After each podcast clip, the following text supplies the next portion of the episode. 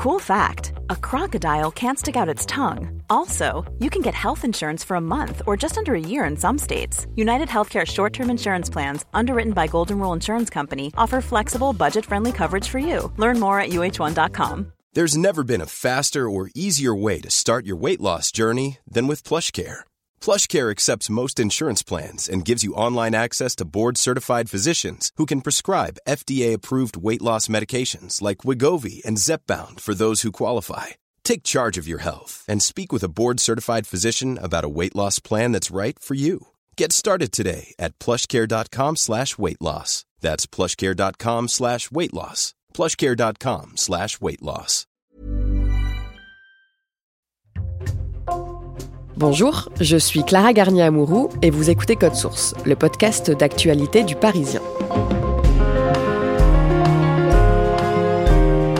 Le 26 avril dernier, un téléfilm sur l'addiction des jeunes aux opioïdes a été diffusé sur France 2.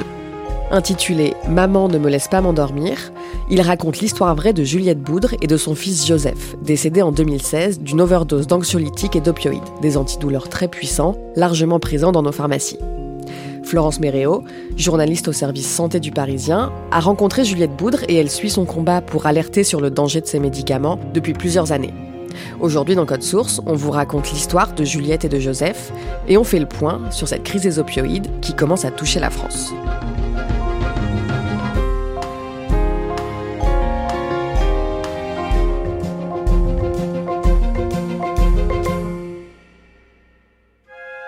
Florence Méréo, vous rencontrez pour la première fois Juliette Boudre, la mère de Joseph, en 2018. D'abord, pourquoi vous la rencontrez à ce moment-là?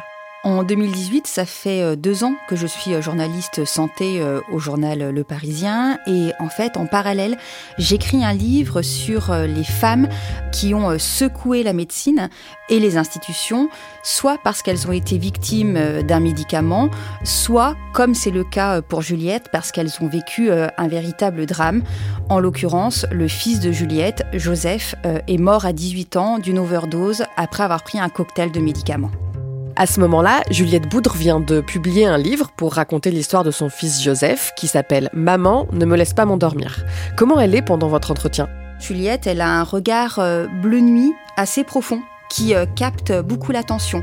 Elle vous explique son histoire de manière euh, très pragmatique, très clinique, parce que vraiment son sujet, c'est que l'histoire de Joseph puisse servir à d'autres parents.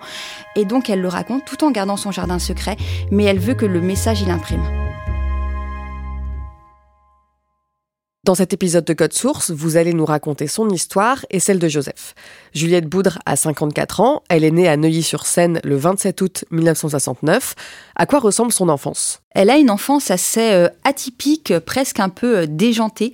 En fait, elle est la fille de Jean-Robert Boudre qui a dirigé le Lido, le fameux cabaret parisien, euh, à la fin des années 70. Et donc, elle raconte qu'avec sa sœur, Sophie, dont elle est extrêmement proche, qu'elle fêtait en fait petite tous leurs anniversaires au Lido, que c'était un peu la fête perpétuelle.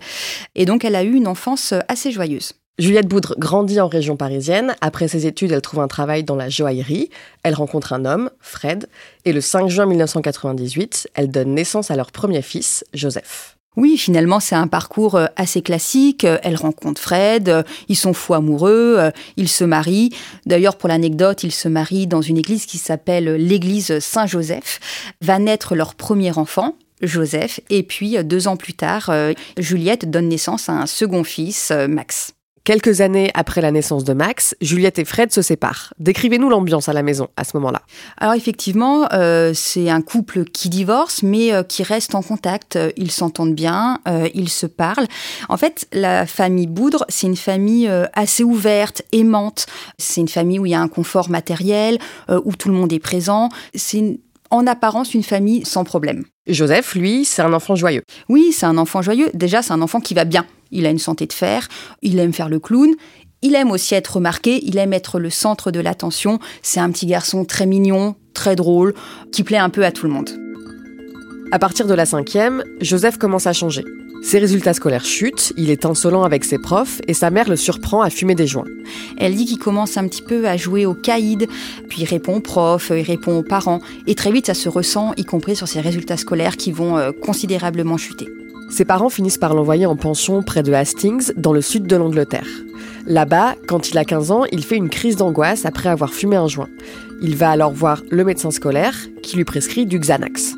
Oui, alors effectivement, Joseph, il, dit qu'il va pas très bien, donc on va lui prescrire euh, du Xanax. Euh, le Xanax, c'est un anxiolytique. Ça fait partie de la famille des benzodiazépines. C'est des antidépresseurs, hein, finalement. Et on va lui en donner assez facilement en Angleterre.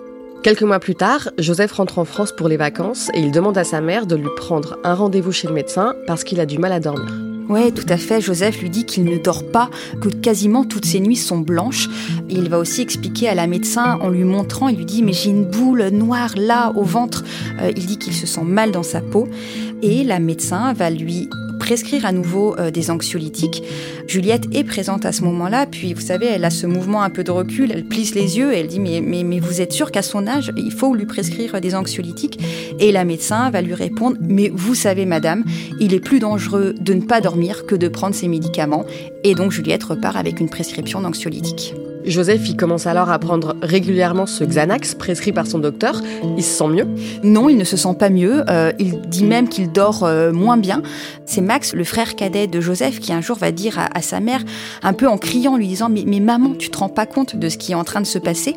Et là, il lui montre euh, les baskets de Joseph. Il soulève les semelles. Il dit mais Joseph, il planque des médicaments dans les semelles des baskets. Il planque des médicaments partout. Regarde dans la chambre, il y en a absolument partout. La sœur de Juliette, Sophie, l'appelle un jour en lui disant Mais Juliette, on a un problème.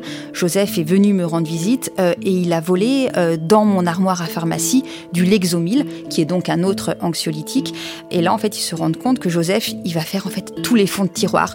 Il va euh, dans, la famille, chez les amis, il passe à la salle de bain et il vole tout ce qu'il peut en médicaments. Et là, évidemment, la famille se rend compte qu'il a un vrai problème avec les médicaments.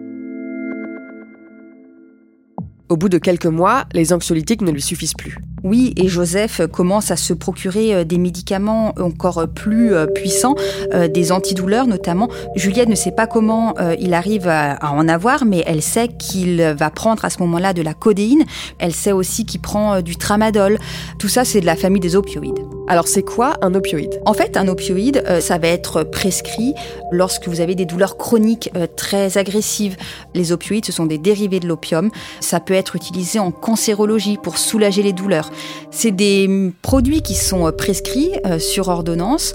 C'est souvent des boîtes aussi qui restent dans nos propres pharmacies familiales et que les jeunes viennent piocher en faisant euh, les, fonds de tiroir. Concrètement, c'est quoi les effets d'un opioïde sur le cerveau? L'opioïde, en fait, va envoyer un message au cerveau pour réduire la sensation de douleur, pour soulager. Donc c'est pour ça que c'est vraiment très efficace. Il est à la fois très efficace, mais il est aussi très addictif. Il va créer une dépendance assez rapidement. C'est pour ça qu'on dit qu'il ne faut pas en donner pendant longtemps il faut en donner sur des périodes très limitées et avec des dosages très précis.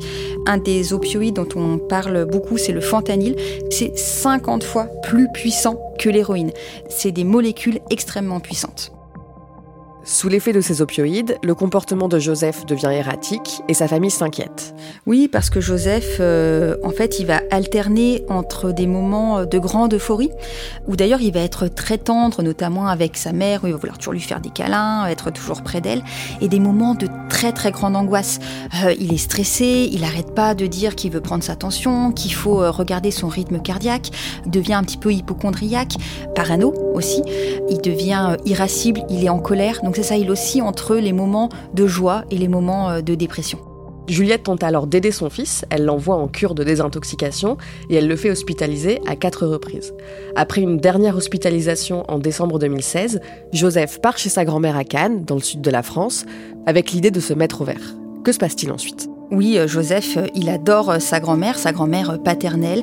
Il dit qu'il veut s'en sortir, qu'il a besoin de se mettre un petit peu au vert, donc il va passer des vacances avec elle à Cannes. Sauf que ben, il replonge quasi instantanément. Un soir, il va acheter des médicaments. Et c'est la grand-mère de Joseph qui va le retrouver au petit matin inanimé chez elle. Il est conduit à l'hôpital immédiatement. Juliette raconte qu'elle prend le premier vol qu'elle trouve pour Cannes. Elle arrive à l'hôpital, les médecins lui disent Madame, c'est très grave. Et euh, c'est dans ses bras que Joseph va décéder. En fait, le cocktail qu'il va prendre, du fentanyl et du Xanax, va tout simplement faire cesser son cœur de battre.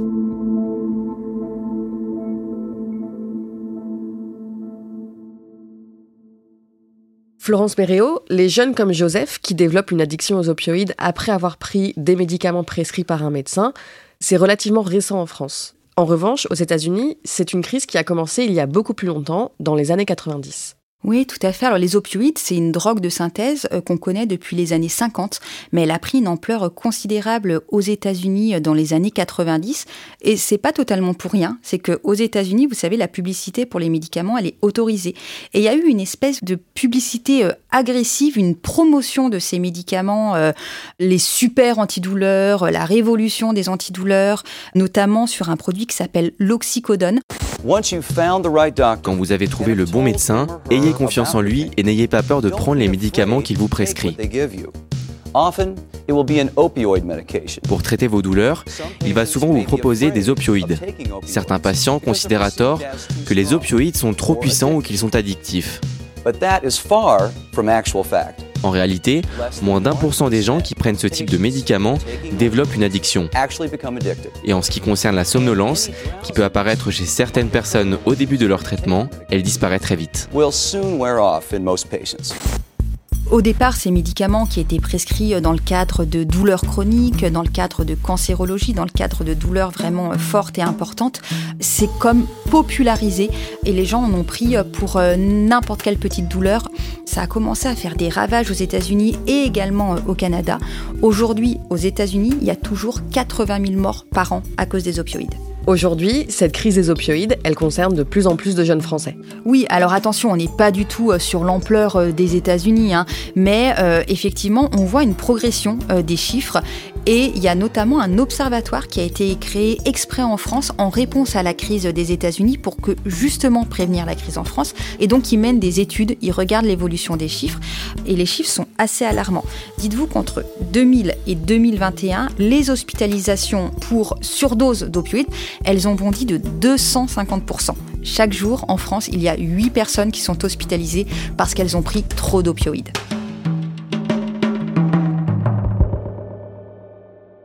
Vous l'avez dit, ces médicaments contre la douleur font l'objet d'ordonnances et les jeunes les trouvent souvent dans les armoires à pharmacie de leurs parents. Mais ils peuvent aussi se les procurer de manière illégale, en les achetant par exemple à des dealers. En fait, ils s'en procurent euh, assez facilement. Il y a un business qui se fait, c'est-à-dire qu'aujourd'hui, c'est pas très compliqué d'acheter euh, des médicaments.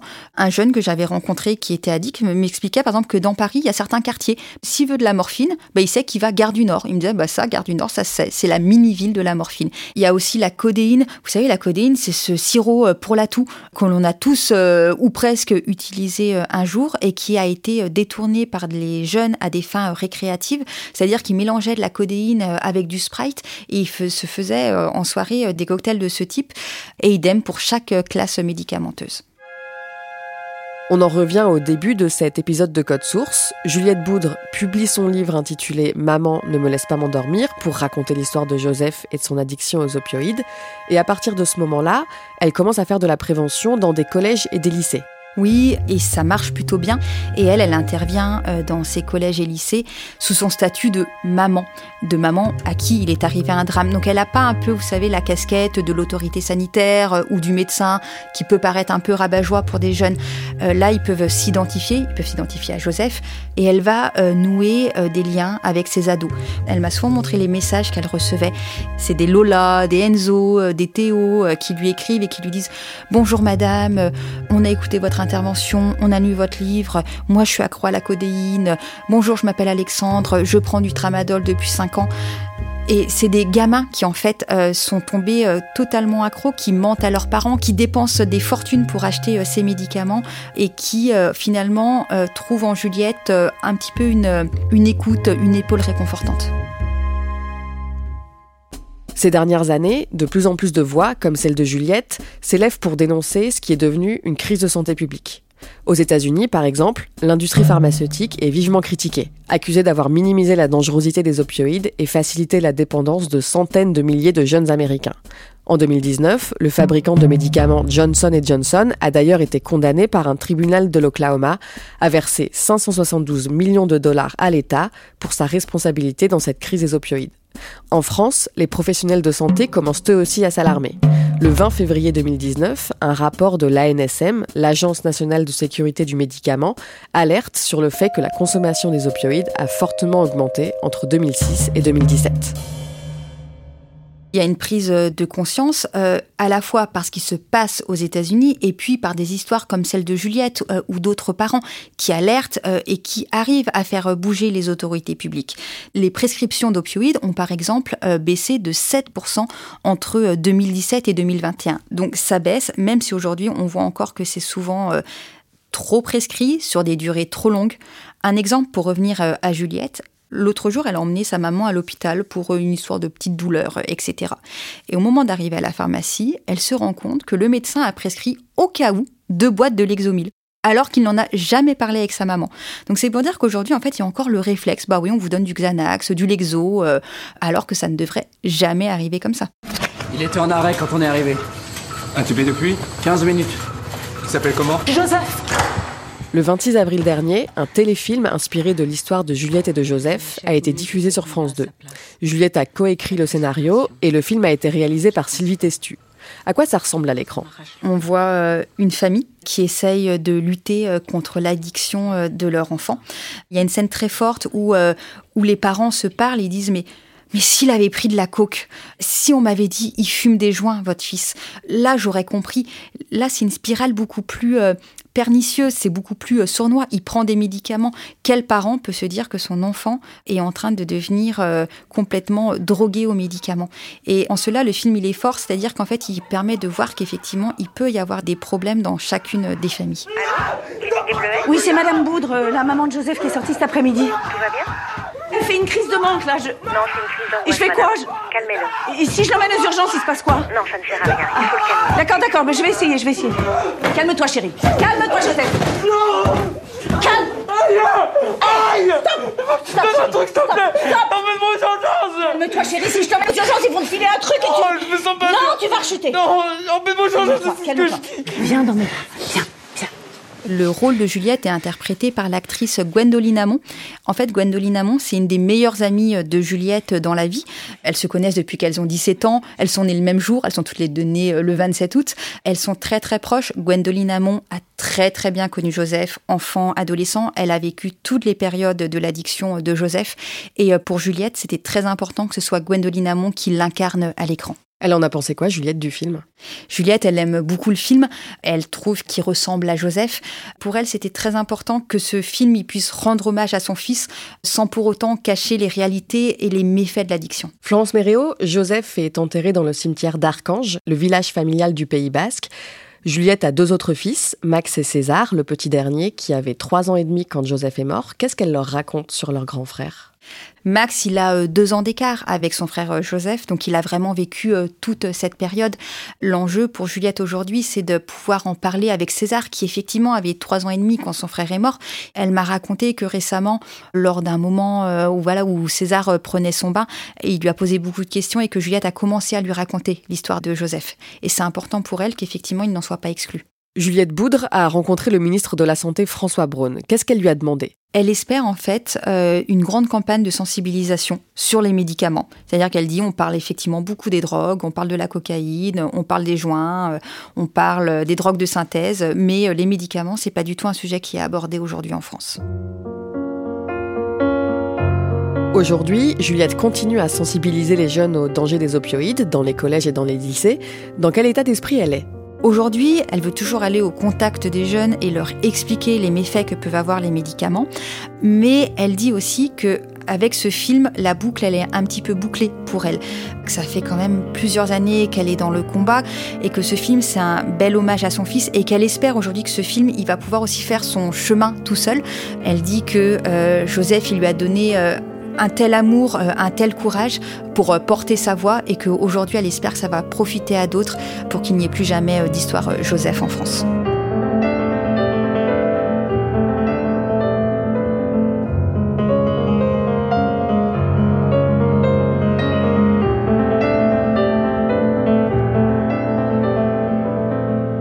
Merci à Florence Méréo. Cet épisode a été produit par Raphaël Pueyo et Thibault Lambert. Réalisation Julien Moncouquiol. Code Source est le podcast quotidien d'actualité du Parisien. N'oubliez pas de vous abonner sur votre plateforme d'écoute préférée, de laisser des petites étoiles ou un commentaire. Et vous pouvez aussi nous écrire à cette adresse codesource.leparisien.fr.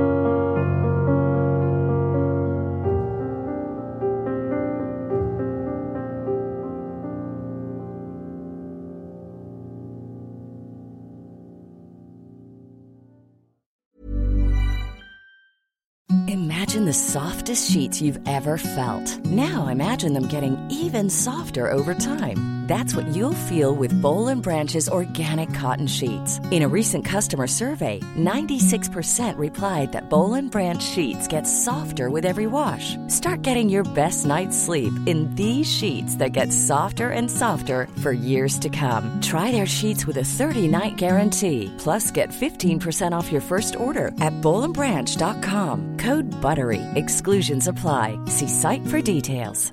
Hi, I'm Daniel, founder of Pretty Litter. Did you know cats tend to hide symptoms of sickness and pain? I learned this the hard way after losing my cat, Gingy. So I created Pretty Litter, a health monitoring litter that helps detect early signs of illness by changing colors, saving you money and potentially your cat's life. Pretty Litter is veterinarian developed, and it's the easiest way to keep tabs on your fur baby's health right at home. Go to prettylitter.com and use code ACAST for 20% off your first order and a free cat toy. Terms and conditions apply. See site for details.